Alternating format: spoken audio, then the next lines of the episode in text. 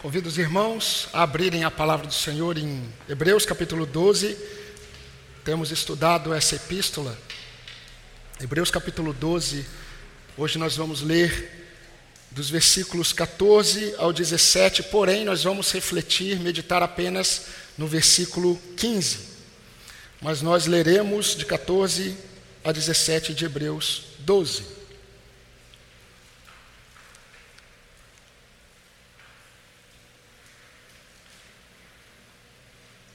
Se os irmãos quiserem ligar também o ventilador aí de trás, podem ligar, tá bom?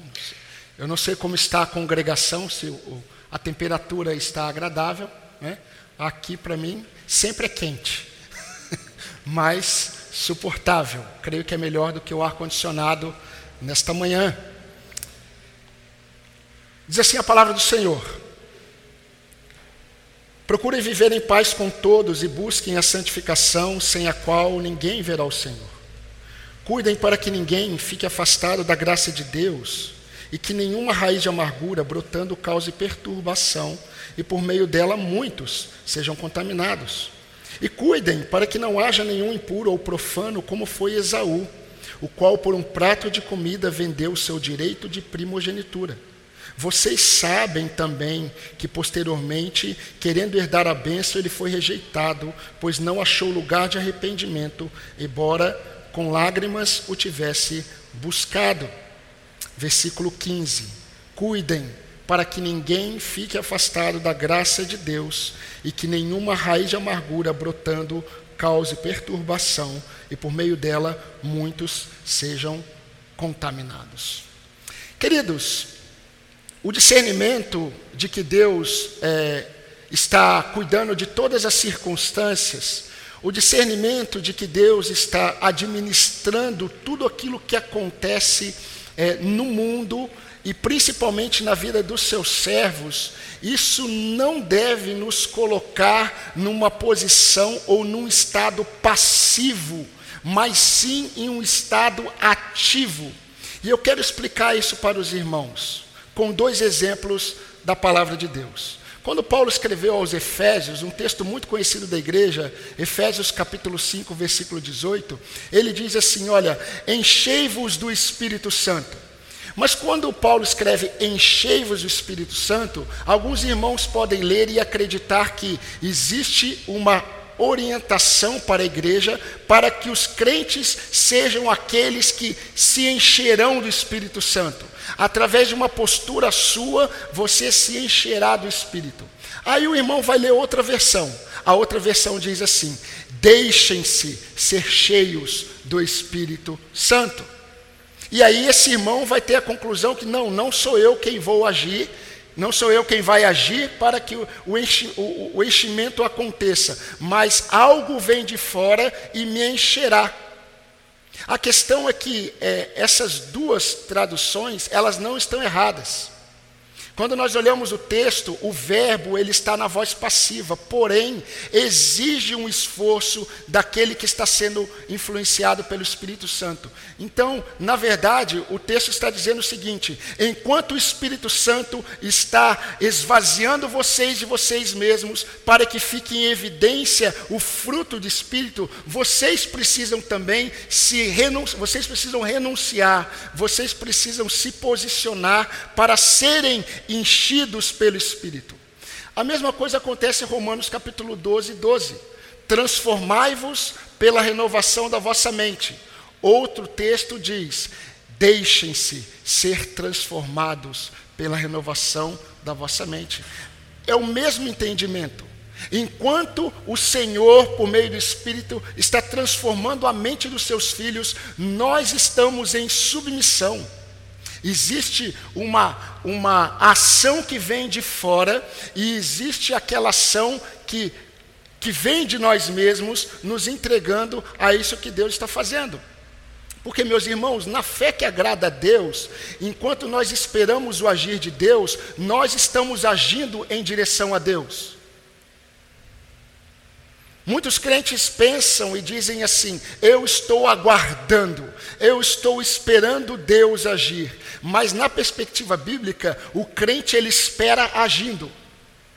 O crente não espera de uma forma passiva. Enquanto nós estamos aguardando o agir de Deus em muitas coisas, nós estamos nos submetendo e, e caminhando em direção ao Senhor. Mas, mas, queridos irmãos, é importante nós percebermos que as circunstâncias, elas não são uma ilusão. As circunstâncias, elas são reais.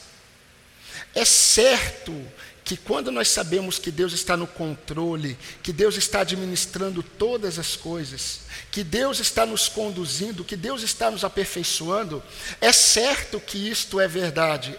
Entretanto, nós precisamos entender que nós não podemos ignorar as circunstâncias. As circunstâncias, elas são reais. Deus não ignora as circunstâncias.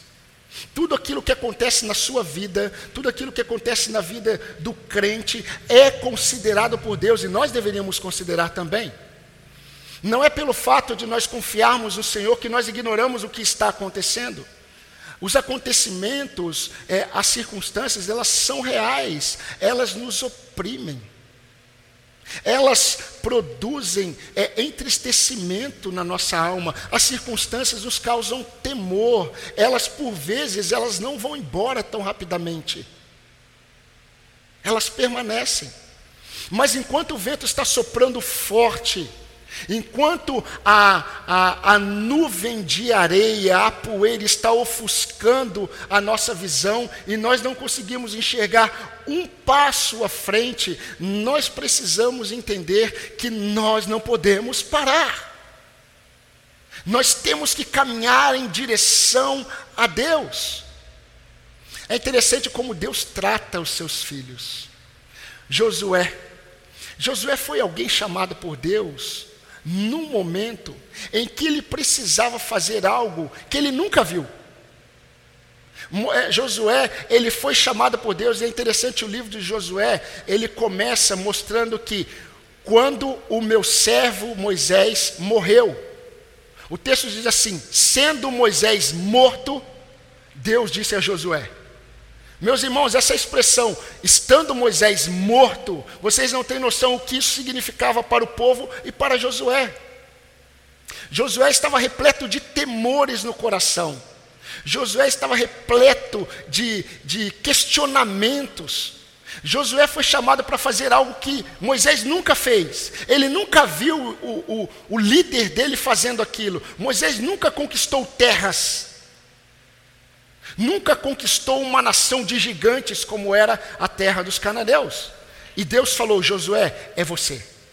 Meu servo Moisés é morto. Mas é interessante, porque enquanto os temores reais de Josué estavam presentes no seu coração, pulsando em sua mente, Deus disse para ele: Josué, seja forte, seja corajoso. Josué, não tenha medo, não fique assustado porque eu, o Senhor, o seu Deus, estarei com você por onde quer que você andar. Aí nós temos o nosso Senhor e Salvador Jesus Cristo se revelando a um homem preso na ilha de Pátimos, João. E João diz, é, Jesus diz a João: João, escreve para a igreja de Filadélfia Tá bom, Senhor, o que eu devo dizer para aqueles irmãos? Diga assim: Eu conheço as tuas obras, eu sei que vocês têm pouca força, entretanto, vocês guardaram a minha palavra e não negaram o meu nome. Eu farei com que os da sinagoga de Satanás, estes que a si mesmos se, se chamam judeus e mentem, Eis que eu farei que eles venham e se prostrem diante dos pés de vocês, e eles conhecerão que eu amo vocês. O mesmo Deus lá atrás que falou para Josué, foi o mesmo Deus que falou aqui para a igreja. Não temas, eu sei que vocês são fracos, eu sei que vocês são frágeis, eu sei, mas não temam. Guardem a minha palavra. Enquanto nós estamos inundados de fraqueza, como os crentes de Filadélfia, nós não podemos negar nós não podemos nos inclinar aos pecados, nós não podemos ceder aos pecados, nós não podemos abrir mão da nossa fé, nós devemos caminhar em direção ao Senhor. Meu querido irmão, minha irmã, Deus está agindo em nossas circunstâncias, Deus está agindo em nós, e Deus se alegra muito em agir através de nós. Deus deseja agir através de nós. Deus está agindo em todas as circunstâncias, Deus está nos aperfeiçoando em Cristo, Deus está nos transformando a cada dia, mas Deus deseja mais. Deus deseja usar as nossas vidas, Deus deseja nos usar. Queridos, esses crentes hebreus, eles estavam sendo influenciados por falsas doutrinas, vocês já estão é, até saturados dessa informação, mas não importa. Isso é importante. Mas os crentes hebreus, eles estavam sendo influenciados a olharem para Cristo de uma forma muito superficial, assim como a igreja evangélica está olhando Jesus hoje. A fé evangélica hoje, ela é uma fé sem o evangelho, porque é uma fé que reduz o cabeça da igreja. Ela exalta homens, ela exalta denominações, ela exalta igrejas, mas ela não exalta o Senhor da igreja, aquele que morreu pela igreja. E isso, na, na verdade, é uma deturpação do Evangelho. Eu estava conversando com o irmão essa semana e ele disse assim: Pastor, lá na minha igreja, eu nunca ouvi o pastor falando contra Jesus. Eu falei, mas ele exalta Cristo? Também não, então ele é contra Cristo. Os inimigos da cruz de Cristo, muitas vezes eles não são inimigos de Cristo, eles são inimigos da cruz. Eles não trazem a mensagem da cruz. E a mensagem da cruz é uma mensagem de vergonha, mas é uma mensagem de glória. E esses crentes hebreus estavam sendo influenciados. Por volta de 70 depois de Cristo, com a queda de Jerusalém, surgiu uma seita chamada os Ebionitas. Os ebionitas eles eram judeus. E eles acreditavam que todo aquele que seguia Jesus Cristo, eles deveriam adotar algumas posturas. Uma delas, uma dessas posturas é que eles deveriam é, priorizar a vida simples, quase que a pobreza, para poder seguir a Jesus Cristo. Um outro aspecto é que eles pregavam que Jesus Cristo, ele não era de fato Deus. E eles pregavam que Jesus Cristo, ele experimentou o poder de Deus enquanto esteve aqui na terra, mas antes de morrer, e não foi a morte de cruz, Jesus Cristo, ele, o Espírito de Deus que estava sobre ele foi elevado aos céus. Então, Jesus Cristo, ele é um pouco maior que Moisés. Aí você entende o autor de Hebreus escrevendo assim: Jesus Cristo ele é superior a Moisés, foi feito um pouco menor que os anjos, mas superior a eles. E aí ele começa desde o capítulo 1: ninguém, ninguém, nem os anjos, ninguém foi chamado de meu filho. O autor de Hebreus ele está atacando essas doutrinas que estavam diminuindo a pessoa de Cristo. E eu creio que pastores hoje precisam se levantar para atacar, atacar por meio do Evangelho, porque o Evangelho é uma espada de ataque, não apenas de defesa. Como nós acabamos de cantar, Martinho Lutero cria naquilo que ele escreveu. Martinho Lutero cria que Jesus é o nosso castelo forte, que Deus é o nosso castelo forte, e nós precisamos ir contra a toda doutrina que rebaixa Cristo e eleva homens. Precisamos, irmãos. Mas o autor de Hebreus está querendo mostrar mais. Ele está mostrando que andar com Jesus Cristo não é apenas ter uma visão elevada de quem Ele é, mas é necessário ter uma visão elevada de quem nós somos. E sabendo que nós somos povo de Deus, nós precisamos discernir que nós estamos lutando contra uma realidade diária, que é o pecado. O pecado que tenazmente nos assedia, ele diz no capítulo 12 tenazmente, nós precisamos nos desembaraçar. Esses crentes, eles precisavam perseverar na fé, eles estavam abandonando a fé. Leia Hebreus capítulo 10, 35 e 36. Vocês precisam perseverar. Nós não somos os que retrocedem, nós somos daqueles que permanecem na fé. O justo viverá pela fé. Eles deveriam é, criar caminhos retos para os seus pés. Nós já vimos isso. Para que eles não tropeçassem, mas para que outros que estivessem mancos também não caíssem. Eles deveriam buscar a paz, perseguir a paz, porque eles perseguindo a paz, eles estariam cuidando da unidade da igreja. Os membros, eles precisam preservar a unidade da paz que o Senhor nos deu em Cristo. Mas nós vimos que eles deveriam também buscar a santificação. Vimos isso domingo passado. Porque sem a santificação, ou sem a santidade, ninguém pode experimentar de uma caminhada com Deus. E sem a santificação, ninguém pode ver a Deus na vida do seu povo. Isso é o que nós vimos domingo passado no versículo 14. Porém, meus irmãos, nós percebemos que o tempo todo, o autor de Hebreus, nessa visão holística da epístola, ele o tempo todo está pensando no todo, o tempo todo ele está voltando a ensinamentos que ele já deu. Isso é a mentalidade do hebreu. Ele começa, ele desenvolve, daqui a pouco ele volta, aí ele desenvolve, daqui a pouco ele volta, aí ele desenvolve, daqui a pouco ele volta, e tudo que ele está falando tem a ver com o todo. Quando você lê um versículo de Hebreus, você percebe o integral da epístola.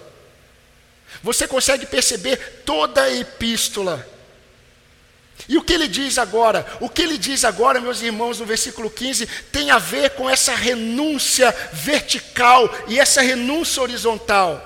Tem a ver com esse discernimento de que nós renunciamos para buscarmos a Deus e nós renunciamos em busca dos irmãos. Essa é a perspectiva. Então, na sequência do que nós temos estudado, qual é a diretriz? Qual foi a diretriz para os hebreus naquele momento, mais ou menos entre 70 e 90 depois de Cristo? E qual foi o direcionamento? Qual é o direcionamento para nós da IBA hoje? Muito simples. Em uma frase a gente consegue perceber a lição tão profunda no versículo 15. E Deus nos chama para uma mais uma exortação que deve nos guiar. Queridos irmãos, supervisionem o rebanho de Deus. Essa é a lição, pastor? É. E essa lição é para todos? É. Supervisionem o rebanho de Deus. Olha o versículo 15. Vamos ler novamente. Eu vou pedir para que o irmão Gines leia para nós.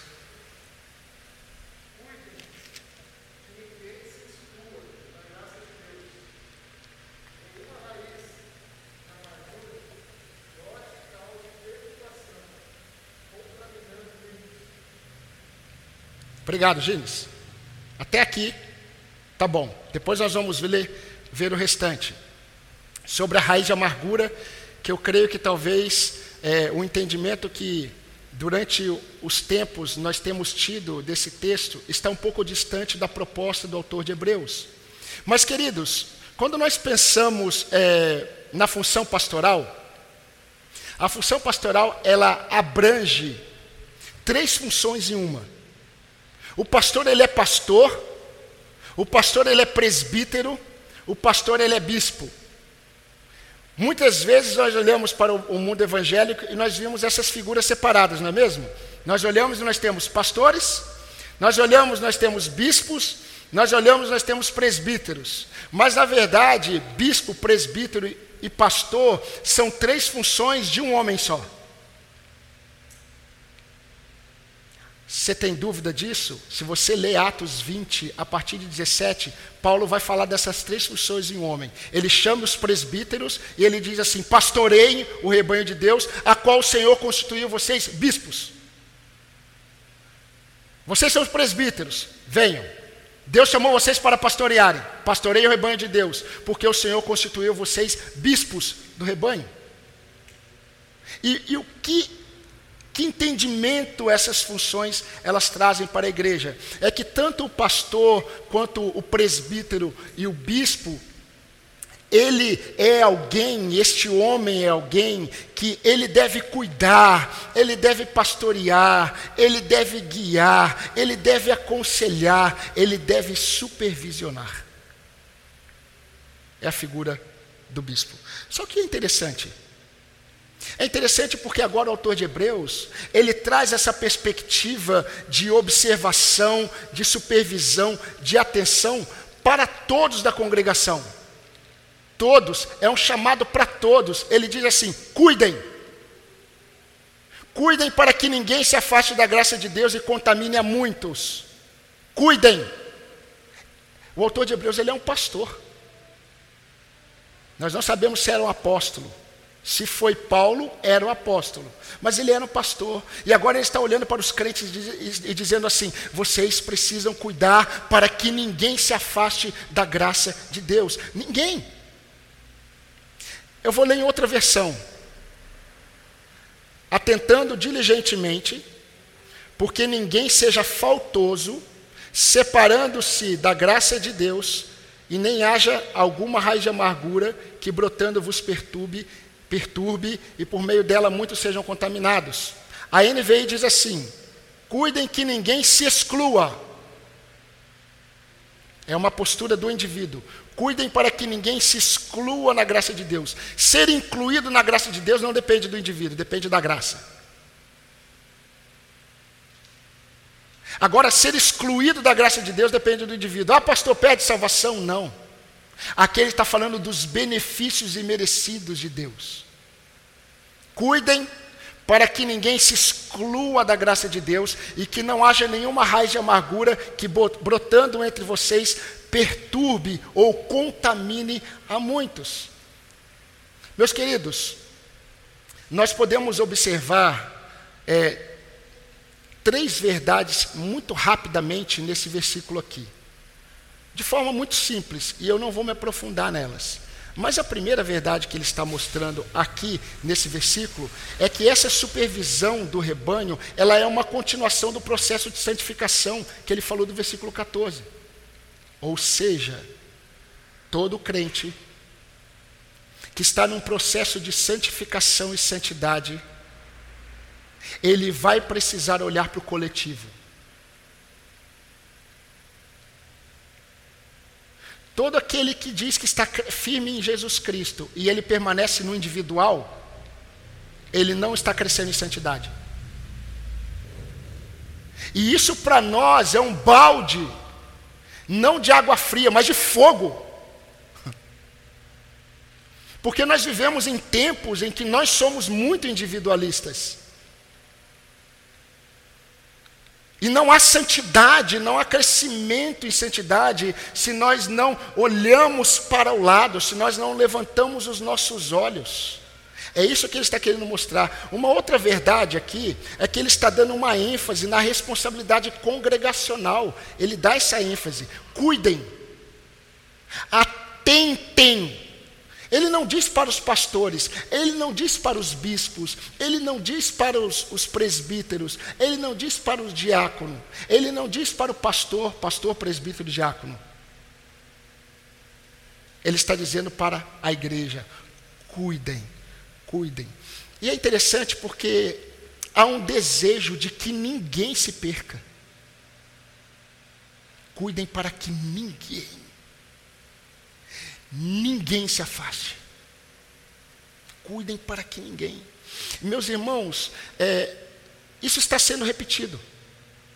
Se você se lembrar do que ele disse no capítulo 12, eu vou ler para os irmãos, só para os irmãos prestarem atenção como ele está repetindo. Tenham cuidado, irmãos, ou cuidem, irmãos. Jamais aconteça haver em qualquer um de vocês um coração perverso de incredulidade que vos afaste do Deus vivo. Agora, no versículo 15, ele diz assim: cuidem para que ninguém se afaste da graça de Deus. No versículo 3, no capítulo 3, 12, ele diz: cuidem para que ninguém tenha um coração incrédulo e se afaste do Deus vivo. Mas, meus irmãos, percebam essa responsabilidade da congregação, percebam essa responsabilidade do rebanho. Nós ainda, devido à pandemia, nós não estudamos ainda membresia na perspectiva das Escrituras. Mas nós vamos estudar. E quando nós formos estudar membresia na perspectiva das Escrituras, nós vamos entender que os indivíduos convertidos, eles pertencem a algo maior e coletivo. Entenderam? Não individual. Os indivíduos convertidos, eles pertencem a algo maior e coletivo, não individual. Isso é muito sério. Ou seja, todos aqui estão sendo chamados para esse cuidado para com todos os da congregação. E é interessante, irmãos, porque nós temos a prática, quando nós pensamos em cuidar uns dos outros, quando nós levantamos os olhos, nós temos a prática de olharmos apenas para aqueles que estão enfraquecidos na fé. Para aqueles que estão dando evidências de enfraquecimento, evidências de afastamento, e nós nos preocupamos com esses. Mas a orientação bíblica é: cuidem para que ninguém Ninguém.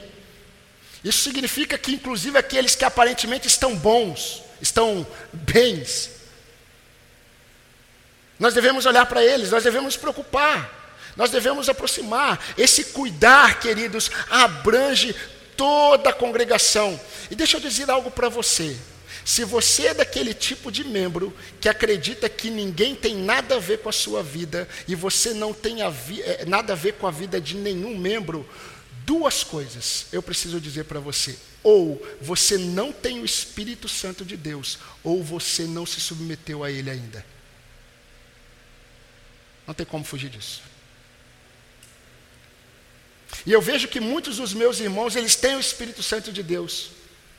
Mas a questão é que nesse quesito ainda não se submeteram a Ele.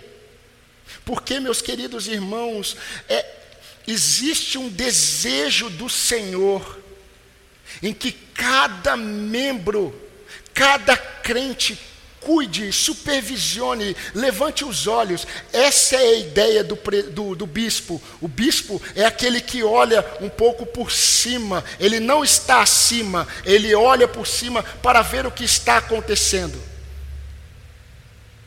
Muitas vezes, depois do culto, eu estou numa função de bispo. Não precisa me chamar de bispo, não. Por quê? Porque eu estou apenas supervisionando o rebanho. Eu estou cumprimentando os irmãos, eu estou. Aí daqui a pouco eu estou numa função pastoral, porque alguém vem e fala assim, pastor, olha, está acontecendo algo. E eu começo a aconselhar e a cuidar e a direcionar. Aí eu estou pastoreando. Mas, pastor, eu preciso de um conselho específico. Aí então eu vou ser um presbítero, um ancião. Por isso que amadurecer, amadurecer na igreja, ser um ancião, é privilégio, viu? Você que está querendo, não, eu sou jovem com 70 anos, que tristeza. Você deveria ser um ancião com 70 anos. Bíblico.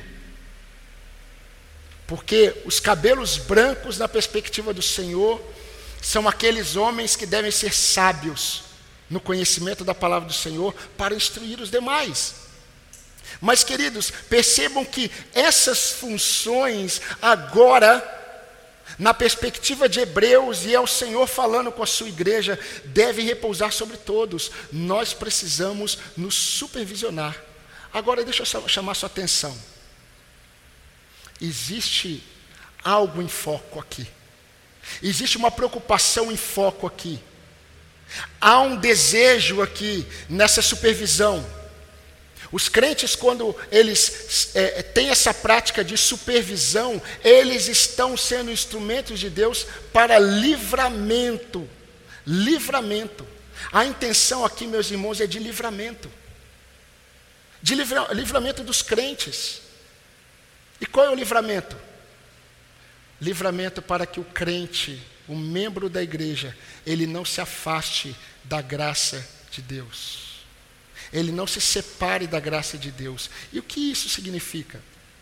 Significa, meus queridos, que todos nós, todos, se você é crente em Jesus Cristo, se você tem o Espírito Santo de Deus, recai também sobre você a bendita responsabilidade de supervisionar para ver se nenhum irmão está se afastando das bênçãos que repousam sobre a igreja de Cristo. A igreja de Cristo é como um grande guarda-chuva.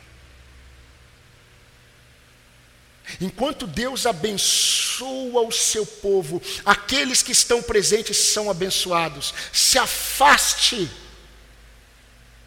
e você deixará de experimentar as bênçãos de Deus. Vocês querem mais uma prova bíblica? A, a, Bíblia diz que um marido não crente, ele é guardado por Deus por causa da sua esposa crente. Ele é santificado, diz Paulo em é, 1 Coríntios capítulo 7. A ideia de santificado é separado por Deus. Quando uma mulher crente, ela tem um marido não crente, o marido não crente, ele é santificado pelo convívio com a esposa. Isso significa que Deus separa este homem. Deus livra esse homem. Deus abençoa esse homem. Inclusive os filhos não crentes são abençoados.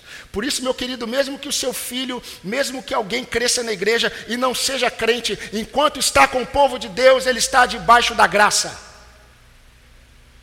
ele está experimentando das bênçãos da graça de Deus. Agora, eu preciso explicar um pouco mais para os irmãos. Se fosse escola bíblica, o irmão poderia levantar a mão e falar: Pastor, eu não entendi ainda. Eu iria explicar de novo. Mas calma, que nós estamos voltando. Não sei quando, mas estamos. Mas, queridos, quando nós oramos a Deus, vocês acham que Deus já não sabe o que nós vamos pedir? Quando nós clamamos ao Senhor em oração, vocês acham que Deus já não sabe o que Ele vai nos dar? Por que, que nós oramos? Sabe por quê? Porque isso agrada a Deus. Ele nos manda lançar sobre Ele toda a nossa ansiedade. Ele nos manda depender dEle através da oração. Ele nos, ele nos manda pedir, dar graças. Mesmo sabendo, antes de, da palavra sair da nossa boca, ele já sabe o que nós vamos pedir, ele já sabe o que nós pensamos, ele já sabe o que ele vai fazer, e na verdade ele já está fazendo antes da gente pedir, mas ele nos chama a pedir. Nós cremos, como igreja batista apacentar, nós cremos que aquele que está em Cristo, ele persevera em Cristo até o fim. Porque Jesus disse: As minhas ovelhas jamais perecerão. Jamais. Nós cremos nisso. Mas a questão aqui é que nós somos convocados para que ninguém se afaste da graça de Deus. Nós não sabemos. Nós não podemos esperar alguém se afastar. Nós não podemos esperar alguém é, é, demonstrar sinais de, de rebeldia. Nós não podemos esperar alguém demonstrar um coração incrédulo. Nós não podemos esperar. A orientação aqui é: cuidem para que ninguém. É supervisão. Você supervisiona uma situação, não necessariamente quando algo está acontecendo, está dando errado. Você supervisiona de forma preventiva. Enquanto eu estou ensinando os irmãos e pregando a palavra, o Senhor está disciplinando a sua igreja, e isso é preventivo. É uma disciplina preventiva, para que não haja uma disciplina cirúrgica.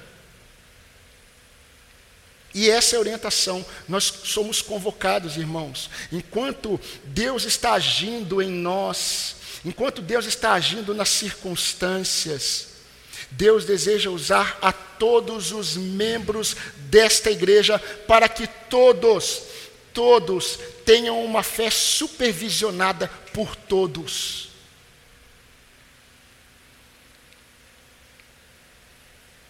Agora, uma outra observação nesse texto.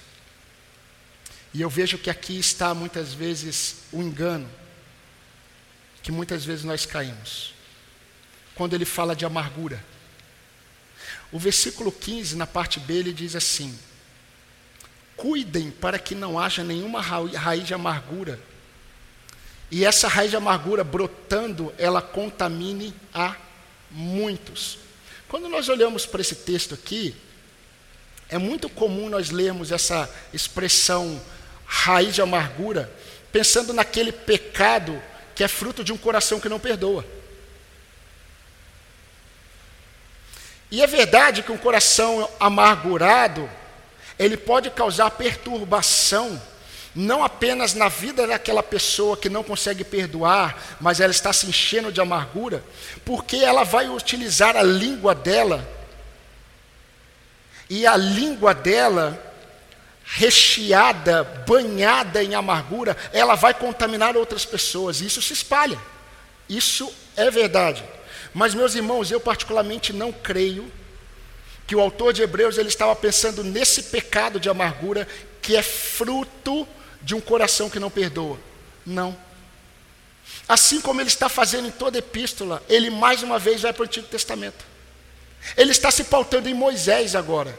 E eu gostaria que você agora mexesse um pouco a sua Bíblia ou o seu celular e fosse comigo lá para Deuteronômio, capítulo 29, 16 a 18, para que os irmãos possam entender de fato o que está acontecendo aqui nessa epístola. Deuteronômio 29, 16 a 18. Eduardo, leia para nós, por favor.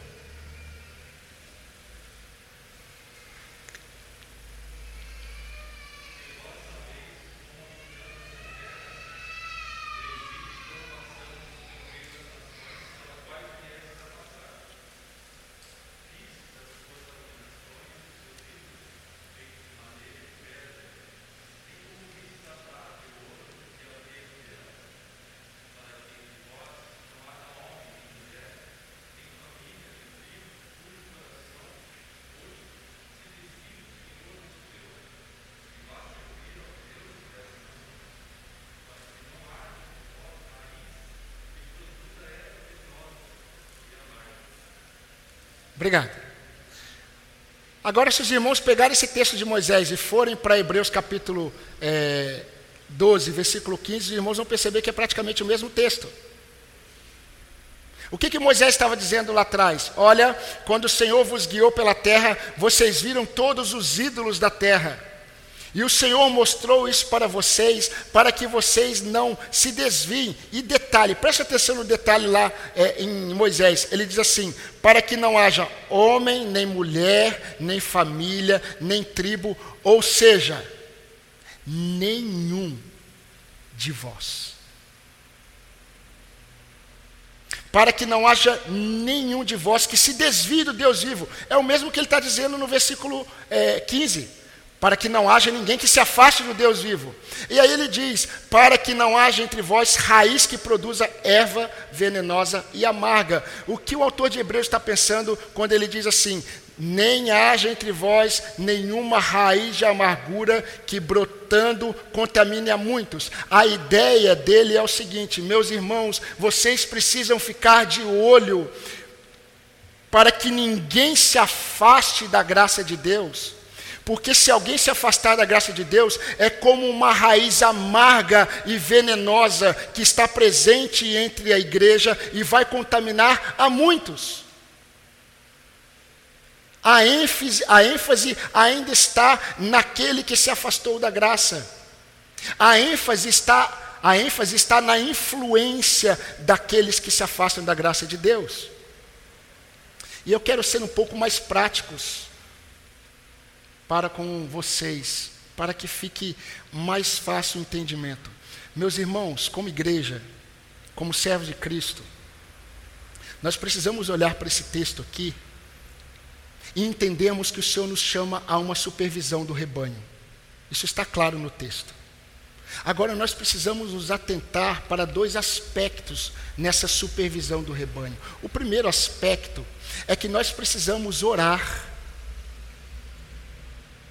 Sabe uma das melhores ferramentas para nós sairmos desse estado de individualismo e passarmos a olhar para os outros irmãos quando nós começamos a orar por eles? O primeiro aspecto dessa supervisão do rebanho é que nós precisamos orar, nós precisamos exortar em amor, nós precisamos corrigir, nós precisamos cuidar de todos para que ninguém se afaste da graça de Deus, para que ninguém crie incredulidade no seu coração. E meu querido irmão, eu creio que infelizmente muitos crentes estão todos os domingos em suas igrejas afastados da graça de Deus. Porque o coração está distante de uma fé que glorifica a Deus. O coração não está sendo inundado pela palavra de Deus. A prática no dia a dia está distante de uma vida com Deus. Então, por isso que o autor bíblico, ele nos diz que nós devemos cuidar para que ninguém, porque quando você olha para o irmão, o irmão está lá todo domingo, o irmão está lá fazendo tudo o que pede, o irmão está participando de todas as coisas, o irmão está bem. Essa definição de estar bem não necessariamente é verdadeira. Então nós precisamos ter esse cuidado. Mas qual é o segundo aspecto que tem a ver com a raiz amarga e venenosa? É que, queridos, nós precisamos nos posicionar. Quando alguém começa a dar sinais de que está desprezando a graça de Deus, de que está desprezando os preceitos de Deus, de que está desprezando a igreja do Senhor, nós precisamos nos posicionar. Sabe por quê? Porque esse tal afastado da graça de Deus, com o coração afastado, ele vai contaminar outros. Então tem a ver com um zelo. Nós precisamos ter um zelo pela igreja de Cristo. Essa supervisão tem a ver com um cuidado para que ninguém se afaste, mas se nós percebemos que brotou uma raiz amarga e venenosa de incredulidade no meio do rebanho, nós precisamos ser zelosos. Porque ela contamina muitos. A incredulidade, ela contamina. Então, meus irmãos, nós, é, nós precisamos ser longânimos, nós precisamos ser pacientes, nós precisamos cuidar, ser misericordiosos com os irmãos. Mas esse cuidado também precisa vir com zelo pela igreja.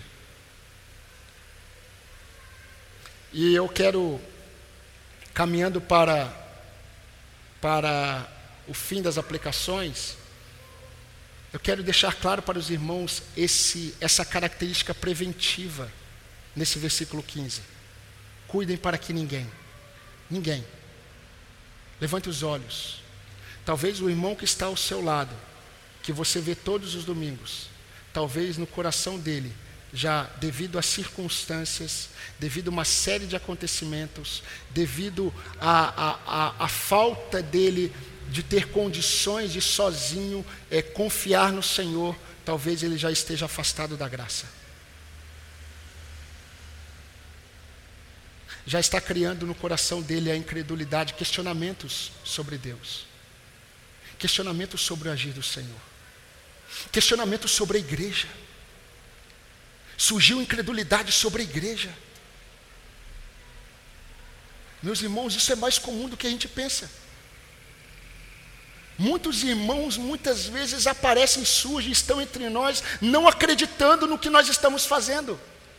Assim como eu disse no casamento do Henrique e da Ana Clara, que mais de 50% dos casais que fazem as suas promessas um para o outro, eles não acreditam naquilo.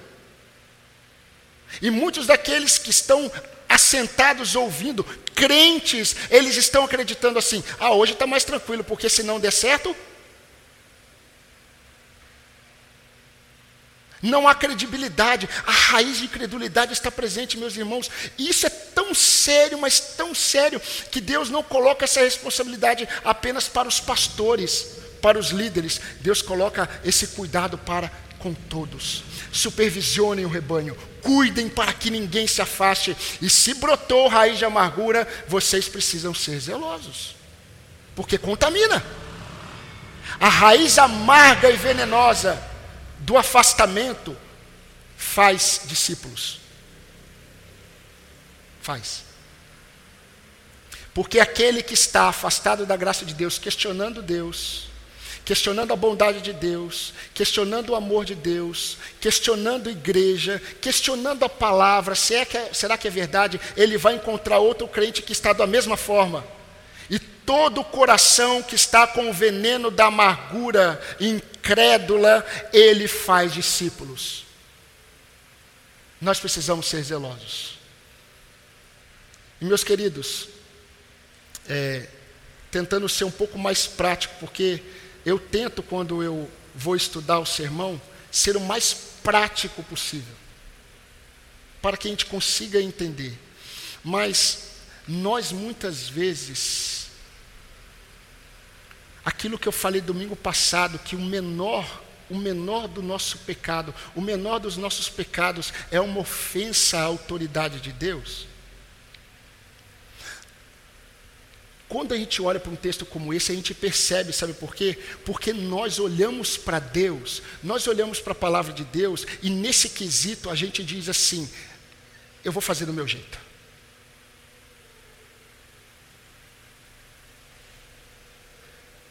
O meu cristianismo é ditado por mim. O meu jeito de ser membro de igreja tem a ver com o que eu creio e a minha perspectiva, mas longe a voz de Deus. A rebeldia de Adão e Eva ainda está presente no coração de muitos servos de Cristo, no quesito ser povo de Deus. Cuidado. E a gente quer ser inclusivo, é muito interessante porque é comum isso. É comum, é comum, irmãos, nós olharmos e percebemos, principalmente nos jovens, essa característica. Tentando se aproximar por meio da amizade, tentando se aproximar por meio da amizade de outros que se afastaram da graça de Deus, estão desprezando a obra de Cristo, desvalorizando as doutrinas santas do Senhor, estão envolvidos e entregues aos valores do mundo, e aqueles que estão em Cristo, firmes na igreja, eles querem incluir por meio da amizade esses que estão revelando o amargo cheiro da raiz da incredulidade, que contamina muitos, não poucos. Eu fico pensando, por que será que contamina muitos? Por que, que a incredulidade contamina muitos e não poucos? Porque, meus irmãos, a incredulidade tem a ver com a nossa essência humana. Você está aqui cantando, e eu creio que você está cantando de coração que o nosso Deus, o seu Deus, é o seu castelo forte, até você se deparar com uma situação em que o seu coração ficar, ficará desesperadamente ansioso.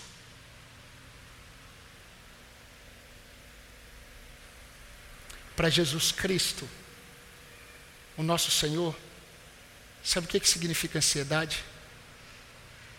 Questionamento da bondade e do cuidado de Deus.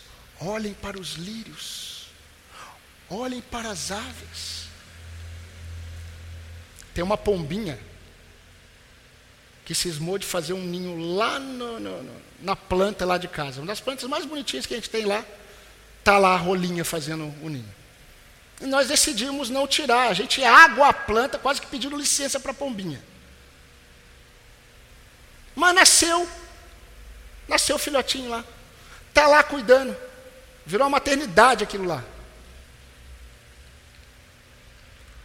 E é interessante, meus irmãos, porque não dá para tirar a planta da onde fica. E a planta é uma planta que gosta de sol. Meio-dia, aquela pombinha está quase que torrando no sol. E eu fico pensando, ela não vai beber água.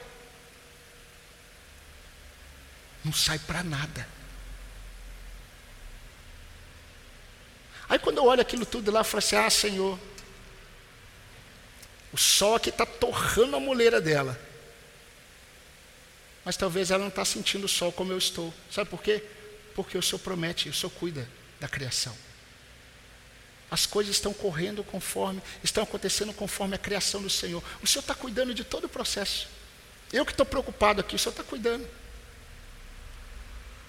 E muitas vezes nós declaramos coisas para o Senhor, mas na prática o nosso coração facilmente pratica a incredulidade. Por isso que a, a, raiz amarga e venenosa da incredulidade, ela contamina muitos. Por isso que Moisés disse: Olha, Deus mostrou para vocês os ídolos da terra, para que nenhuma família, nenhum homem, nenhuma mulher se afaste do Deus vivo, e que haja entre vocês uma raiz amarga e venenosa, que é a raiz de amargura. E jovens, deixa eu dizer algo para vocês. Nós, irmãos, quando nós fazemos isso, nós achamos que nós estamos demonstrando amor. E não é. Não é. Quando vocês fazem isso para o suposto irmão que está já desprezando a verdade de Deus, a igreja de Cristo. Quando nós fazemos isso, nós não estamos agindo de acordo com o amor de Deus. E além de não agir de acordo com o amor de Deus, nós estamos desprezando o zelo que nós deveríamos ter pela igreja de Cristo. Então, por isso que nós precisamos ser muito cuidadosos. Enquanto muitos, muitos, muitos jovens estão fazendo churrascos com estes e comendo com estes que estão é, deliberadamente desprezando toda a boa dádiva de Deus que eles experimentaram, enquanto muitos jovens estão fazendo churrascos, estão saindo pra, é, com estes para tentar atraí-los de novo o que nós deveríamos estar demonstrando é profunda tristeza. Profunda tristeza pelo desprezo, pelo afastamento, pelo distanciamento. Nós deveríamos estar demonstrando a tristeza do nosso coração por ver aquele jovem assim, por ver aquele irmão assim. E muitas vezes nós estamos conversando como se nada tivesse acontecido, nada de extraordinário está acontecendo. Simplesmente você desprezou a Cristo, você desprezou a igreja, você fala mal da igreja, você fala mal da doutrina, você questiona Deus, você questiona tudo que Deus fez, está questionando até o modelo de família que Deus criou, homem, mulher, você questiona e está lá o crente naquela amizade insana, venenosa, amarga aos olhos do Senhor. Isso não é amor. Vocês estão percebendo, irmãos, como isso é sério? O cristianismo, o cristianismo vivido por muitos é um cristianismo de um Cristo fabricado pelos homens fabricado pelos homens. Ser membro da igreja de Cristo, preste atenção, ser membro da igreja de Cristo é assumir um compromisso de sermos quem Ele deseja que nós sejamos. E eu não tenho como terminar uma epístola como aos Hebreus sem ir para o Antigo Testamento. Em Neemias, irmãos, capítulo 10, está Neemias, os levitas, sacerdotes, e eles estão dizendo para Deus assim: Senhor, nós assumiremos, nós nos comprometeremos. E por cinco vezes, só no capítulo 10, aqueles líderes eles estão dizendo: Nós nos comprometeremos, nós assumiremos. E sabe como termina o capítulo 10, lá no versículo 39? Senhor, não abandonaremos o templo do nosso Deus. Essa é a nossa decisão. Aí quando você lê Paulo escrevendo, Paulo diz assim: olha, se alguém destruir o templo de Deus, que sois vós, Deus o destruirá. Vocês acham que Deus tem zelo ou não? Vocês acham que Deus tem um zelo santo pela sua igreja? Paulo está falando de líderes ali no capítulo 3 de 1 Coríntios. Se algum líder e ai de muitos líderes hoje que serão destruídos por Deus. E não vai ser agora. Aquele que destruir o templo de Deus, que sois vós, Deus o destruirá. Agora, qual, qual, é a ligação que eu faço com Neemias? Meus irmãos, a mesma, o mesmo comprometimento, o, mesmo compromisso que eles assumiram, nós não abandonaremos o templo do nosso Deus, todos nós precisamos dizer para o Senhor: Senhor, nós não abandonaremos o templo do Senhor. E quem é o templo do Senhor? O templo do Senhor somos nós. Nós não abandonaremos os irmãos. Nós não abandonaremos uns aos outros. Nós não abandonaremos uns aos outros. Nós cuidaremos para que ninguém se afaste da graça de Deus. Seja aquele que está dando sinais, seja aquele que não dá sinais, nós precisamos começar em oração uns pelos outros. A minha oração é que o Senhor preserve a todos. A minha oração é que o Senhor nos use no cuidado de todos. A minha oração é que o Senhor veja em nós o zelo por todos. E como eu falei de pastor, presbítero, bispo, deixa eu compartilhar um pouco com vocês rapidamente o que eu, como pastor, eu tenho orado. Eu tenho orado para que Deus remova dentre nós todos aqueles que não querem se submeter a essa doutrina do Senhor. E eu já oro assim há mais de um ano.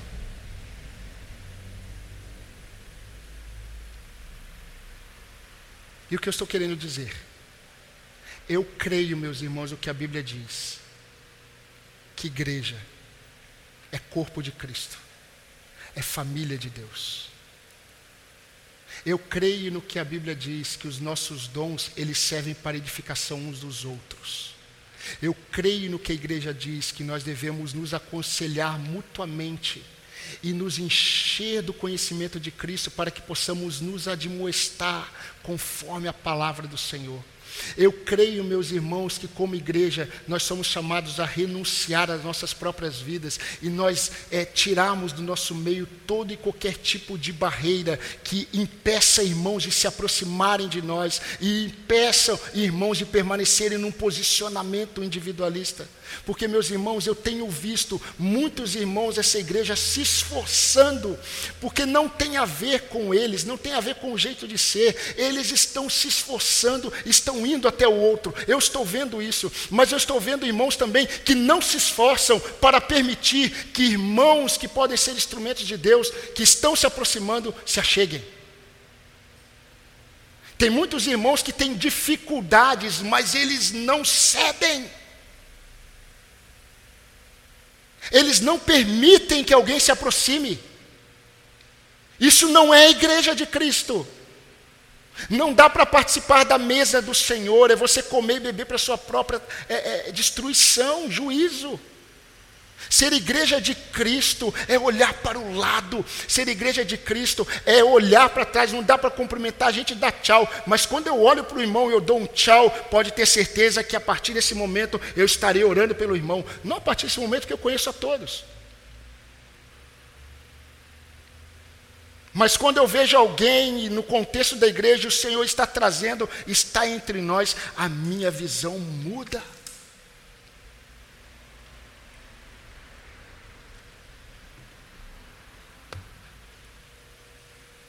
Eu estava conversando com um pastor um tempo atrás e o pastor falou assim: Glauber, as nossas ovelhas. Eu falei: não, não são nossas.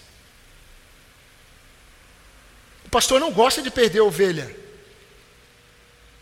Não tem ovelha que é de pastor. Pastor é co-pastor de Cristo, a ovelha é do Senhor. Eu não temo em perder ovelhas no contexto de rebanho. Eu temo em ver irmãos em Cristo se afastando da graça de Deus. Agora, se o irmão sai daqui e vai congregar numa outra igreja e lá o irmão está sendo bênção, louvado seja o nome do Senhor. Agora, se o irmão está aqui, mas não está lutando para se entregar e experimentar tudo o que Deus deseja, meu irmão, você está afastado da graça. E se você está desejoso sair e ir para uma outra igreja, e lá você vai para ser mais do mesmo, o indivíduo no meio de muitos, você está afastado da graça. Igreja não é isso. Tire os olhos do que está acontecendo lá no mundo, meus irmãos. O que vocês estão vendo no meio evangélico não é a igreja de Cristo. As ovelhas do Senhor estão lá, e o Senhor está preservando elas. Mas nos lugares em que o nome de Jesus Cristo não está sendo exaltado e olhar para os irmãos em amor, em renúncia, não está sendo pregado, a igreja de Cristo está sofrendo. Aqueles que estão lá estão sofrendo. Agora, a segunda parte da minha oração que eu tenho feito. Que o Senhor envie para cá. Mesmo que sejam crentes que estão totalmente cruz no sentido de falta de conhecimento bíblico, às vezes ainda com realidades de pecados, que a gente olha e fala assim: meu Deus do céu. Mas são irmãos que estão desejosos de experimentar o Evangelho de Cristo. Eu peço para que o Senhor Deus traga para cá. Porque eu peço para o Senhor, o Senhor, eu sei que nós somos pecadores e eu sou o principal desse rebanho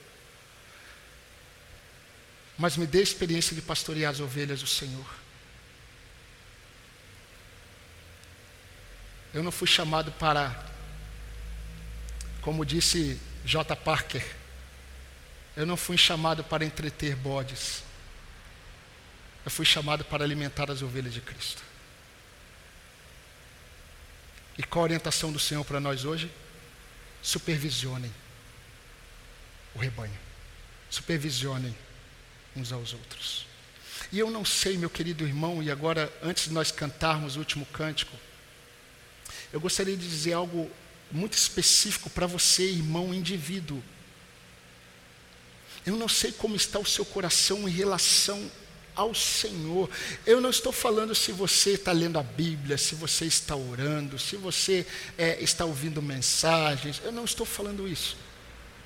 Eu estou falando como é que está o seu coração em relação a Deus, em relação à igreja. Há um desejo ardente no seu coração de renunciar a você mesmo.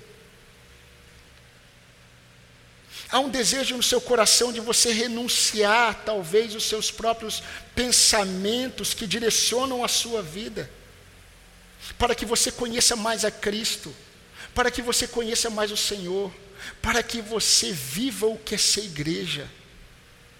A começar orando pelos irmãos, separando tempo para orar. Essa igreja aqui já tem dado testemunhos, e eu tenho ouvido os testemunhos que vocês não ouvem, de como Deus tem operado na vida dos irmãos, nas famílias. Mas quando Paulo escreveu aos Tessalonicenses, Paulo disse assim: Olha, eu fico feliz, eu estou alegre, porque vocês estão caminhando, mas eu exorto para que vocês progridam. Progridam. Quanto ao amor fraternal, eu não tenho nada para dizer para é, é vocês, mas eu digo que vocês devem progredir. Progridam. Então, meus irmãos, que essa igreja seja marcada, identificada, não apenas pelo amor que tem a Deus, a doutrina, mas pelo amor que tem os crentes dessa igreja de uns para com os outros. Amém, irmãos? Cuidem, cuidem, para que ninguém se afaste da graça de Deus e para que não haja entre vós nenhuma raiz de amargura que brotando contamine a muitos. Hebreus 12, 15. Vamos orar? Pai querido, Deus de amor, Senhor da nossa vida. É verdade, ó Pai, que nós temos tido tantos maus exemplos em relação a um cristianismo que tem sido vivido muitas vezes por nós mesmos, que não condiz com o sangue derramado naquela cruz. Senhor, eu peço ao Senhor que o Senhor tenha misericórdia de cada um de nós. Que o Senhor nos ajude, ó Deus, nas nossas limitações e nossas fragilidades. Que o Senhor nos ajude, ó Pai, como instrumentos em tuas mãos, a cuidarmos uns dos outros de forma em que nós não deixemos, ó Deus, que ninguém, ninguém desses que estão entre nós, ninguém se afaste das bênçãos, dos favores imerecidos do Senhor para com o seu povo. Que não haja entre nós, ó Deus, nenhuma raiz amarga e venenosa de incredulidade, que nos afaste do Senhor. Ó Deus, mas que nós possamos ser zelosos também com a tua igreja. Senhor, santifique o nosso coração e a nossa mente, para que nós possamos desejar aquilo que o Senhor deseja e que nós possamos renunciar aquilo que o Senhor abomina Ó Pai, que essa igreja, assim como muitos irmãos que estão espalhados em outros lugares, que outras igrejas de outras denominações, ó Deus, que o teu nome seja preservado naquilo que o Senhor está fazendo na vida da tua igreja ao redor do mundo. Porque isso não é algo que está acontecendo apenas conosco. O Senhor não está falando apenas conosco, o Senhor está falando com a tua igreja. Ó Deus, que o Senhor nos abençoe. Ó Deus, o que nós precisamos é apenas nos render ao Senhor, nos prostrar ao Senhor em consagração diária, sem a qual nós não caminharemos com o Senhor e ninguém verá o Senhor em nós. Nós pedimos essas bênçãos no nome de Jesus Cristo, o nosso Salvador. Amém, Senhor.